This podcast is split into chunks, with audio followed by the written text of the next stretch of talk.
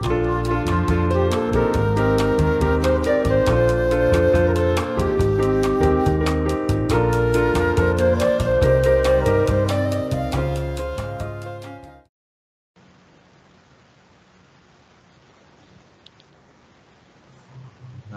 开始喽。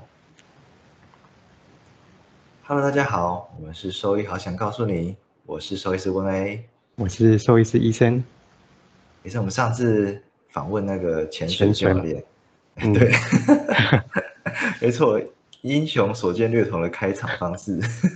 啊，所以我们接下来主题会朝有运动方面吗？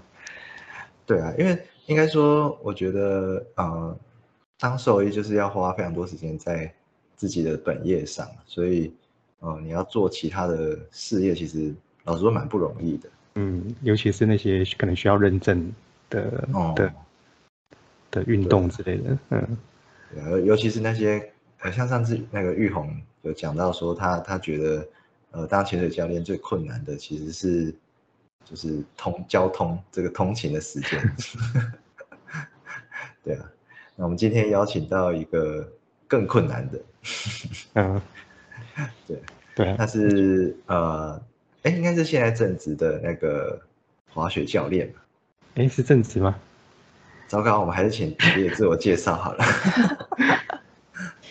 Hello，我喂，Hello，大家好，我是脚残的学姐，嘿，我叫做阿军。对，那滑雪教练基本上这种东西，我个要当正职有点辛苦，因为正职不能当饭吃。对，嗯所以基本上当正职的滑雪教练基本上都是饿肚子啊，嗯，所以这个如果有兴趣要从事，我只能只能说，当滑雪教练真的就是做兴趣的，嗯。是因为在台湾的关系吗？因为台湾毕竟滑雪的场所不是那么的普遍。哎，对，没错，就是台湾就是没有雪嘛，对。那嗯再加上滑雪这种东西，它跟你们像刚刚讲的，可能啊，呃，潜水比之类的比，它其实比较有季节性，所以他就是算是季节工好了。对，一年就是只能工作就是有雪的那几个月，对啊，嗯，嗯，对啊，哦，所以就是这样，嗯。哦，所以所以学姐就是，呃，雪季的时候会当滑雪教练，他其他时间当兽医是这样吗？对呀、没错，就是哦老实讲，就是嗯、呃真的要赚钱生活，还是只能兽医。滑雪就是真的就是，呃，就是做兴趣，因为滑雪本身来讲，它是一个算是高开销的一个娱乐活动，对，嗯所以其实当滑雪教练也赚不了太多钱呐、你基本上就是你雪季的生活开销跟你赚的钱其实差不多，就是就是打平，对对对，打平打平，真的就是让自己出去滑雪这件事情不要负担变得太大，就大概是这样子。嗯，哦哦真的，嗯。那好奇学姐当初是怎么会接触到学那个滑雪这个领域啊？因为毕竟在台湾并不是那么的的普遍。哼，哦，对啊，因为滑雪就是台湾没有雪。那呃，之前有一阵子年轻的时候，年轻的时候啦，有去那个 就是纽西兰 working holiday。那那时候就是在纽西兰待了好蛮算蛮长一阵子。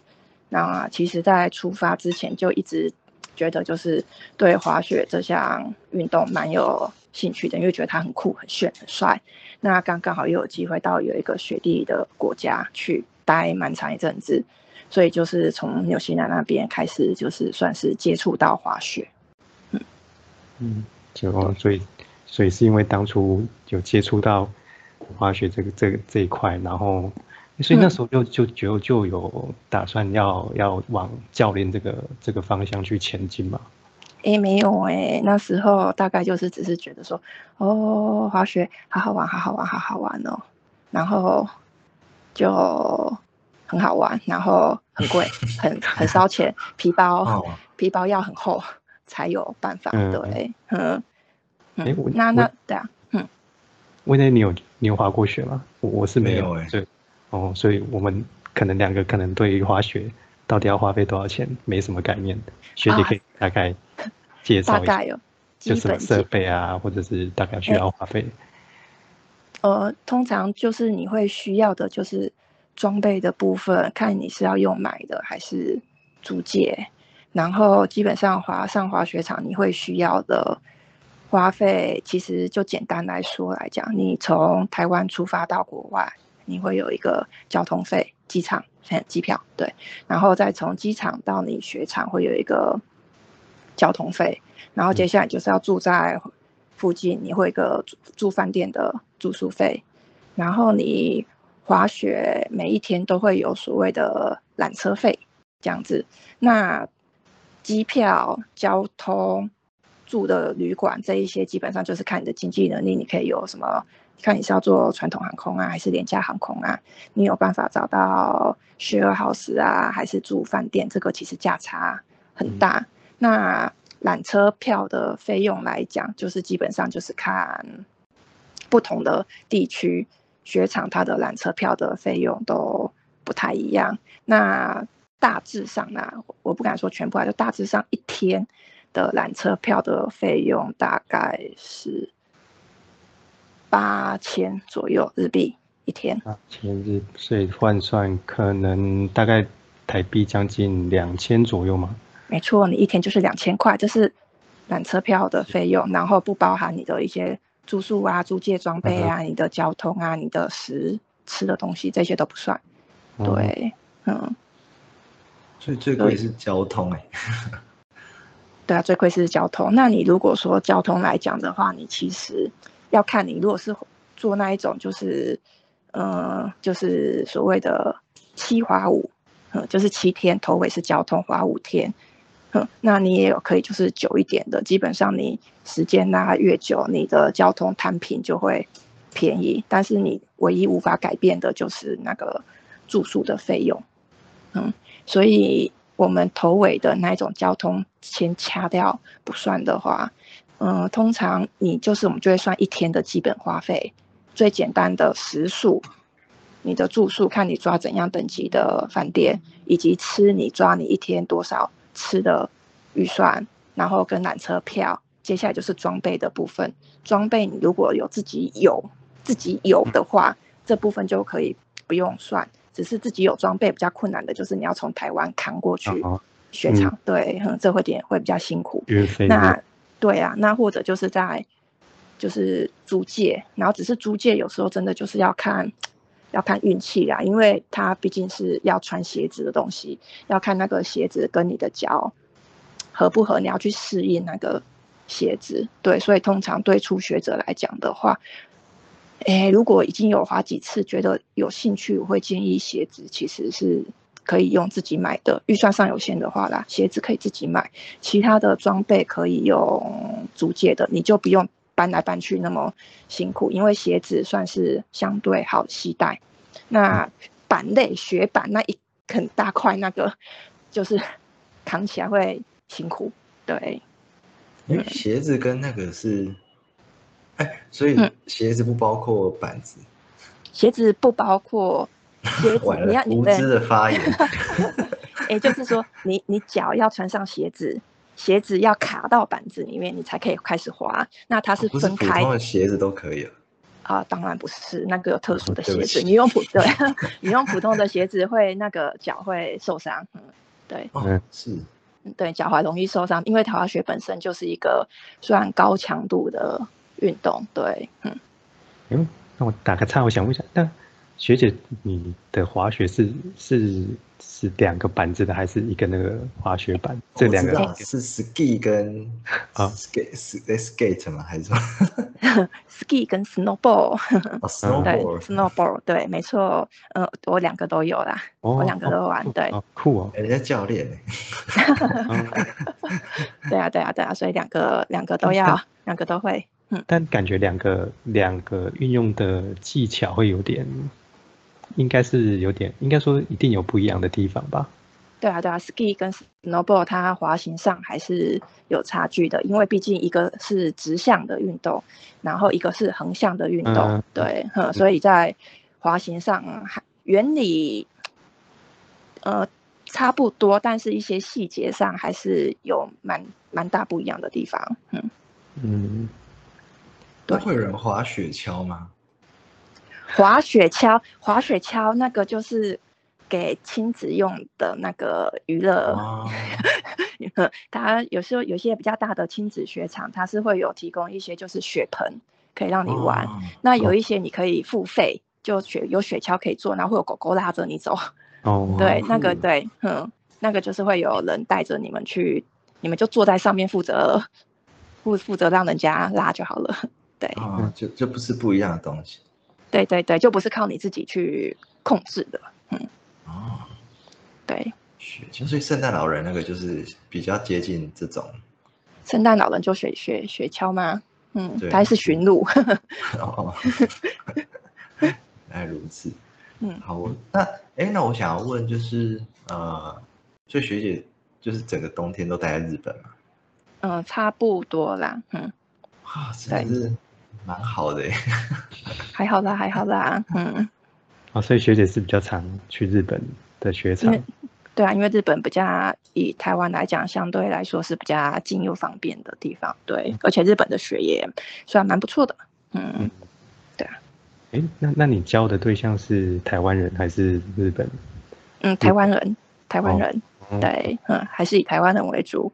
哦，所以嗯。有有一定的市场，因为毕竟有多蛮多人会去去日本滑雪之类的。我对呀、诶对呀、嗯，我看到也也不少，也没有碰过同，因为因为看看就是看到一些脸书，就有些兽医师也是会分享自己去去去滑雪，就是学姐碰过有啊。同业之类的，或者是同业哦，有啊有啊，嗯，上一季才在雪场刚刚好有遇到那个叫做刘医师，诶总之就是有遇到一些，因为好像我同事也也他们也会去滑，嗯，然后哎，所以大部分台湾人去滑都是找台湾的教练嘛，是这样吗？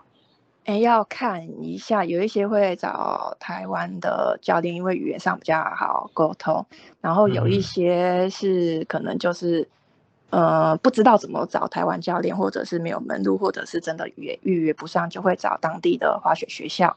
找当地滑雪啊学校，就是要基本上看运气，滑雪学校里面有没有在有没有他们有没有中文教练在里面。如果没有中文教练，他们可能就会安排英文教练给、啊，给你们。对，嗯，原来如此。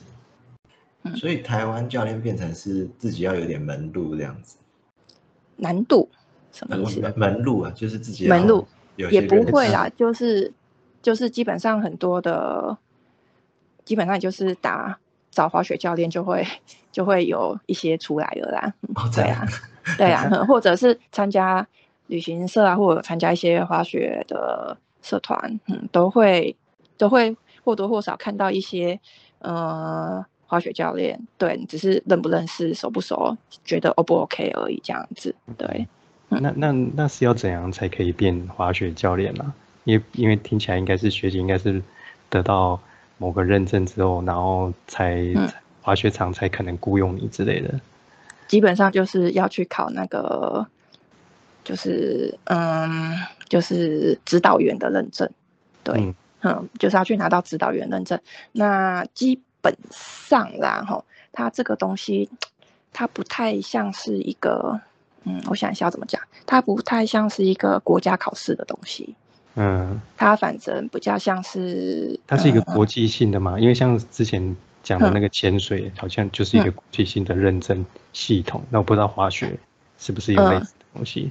对，它也是一个国际性的认证的一个系统，和它有一个就是算是国际的一个滑雪协会，他去去认证说有哪一些滑雪机构可以去发这个认证，那基本上就是要所谓的那一些就是会员国，呃，那他也是有一个认证，那基本上，嗯、滑雪教练这件事情，通常就是我们都会有说，你有呃参加过指导员的训练，并且通过他的考试，你才是一个合格的滑雪的指导员，因为你才有相对的知识跟能力，知道要怎么去教导滑雪这项运动技巧。嗯那就像我刚刚讲的，它不是一个呃国家认证嗯的东西，所以它的法律性上的强制性没有那么高。嗯，就像我想一下怎么讲，嗯。嗯，好，就像呃，宠物美容师好了，呃 你带你带你的你带你的狗狗去给一个美容宠物美容去给它剪毛，对不对？嗯嗯嗯，你会先看那个美容师有没有执照，有没有那个什么 B 级、C 级的执照吗？应该现在不会，不会嘛，对不对？嗯，嗯对。那但是现在房间是不是有那些美容师的执照？嗯嗯，哦对不对说好像可以理解，对，所以基本上就是够大的私人机构这种感觉。也不，呃，就是应该是一个协会，类似一个协会，应该是说对这一件事情来讲，它现在是有一个算是，嗯，它算是一个灰色地带。嗯，嗯就是你教练，譬如说好了，哎，我教你打篮球，好了，你会不会打篮球？我教你打篮球，那我是不是有篮球的一个教练的执照跟资格？不一定嘛，对不对？嗯，哦，所以可以可以这么说吗？就是有一个很会滑雪的人，但他没有通过这个认证，但他还是可以去教教人家滑雪。没错，但是就是对，所以所以这个市场上就是会有这样子的相对风险性，因为他呃很会打篮球，但并不代表他很很会教很会教，对，嗯嗯嗯嗯，对，所以基本上你要去找一些滑雪教练的话，可能都还是会建议你要比较仔细的去问一下，哎，你现在找的教练到底有没有拿到什么认证证照，会是一个对于你的教学品质上会是比较有品质保障跟安全你比较好的，对，哼，那有一些滑雪学校。或者是其实日本自己本身当地也都是啊，他们就是可能教可能出来教你的人，并他会滑没有错，但他并没有那个就是证照，对，这点是需要注意的。嗯，诶，那那他们会会比如说在在滑雪场那边把这些证照，像像像兽医师会把那个证书贴在医院一样，那 一般人怎么他怎么知道这个来教的人到底是不是有教练的资格？好好好，当然不会啊，所以就是你要找找真的是，呃，怎么讲，就是名气够大，然后要是可能就是。他是要一个算是比较大的团体，他的信誉上也会相对的就比较有保障。对，嗯，就像你可能譬如找连锁店好了，跟自己的小卖店，那自己的小卖店当然里面还是有很厉害的啦，可是有时候有一些可能也是，嗯，有一些就是比较参差不齐的。对，嗯，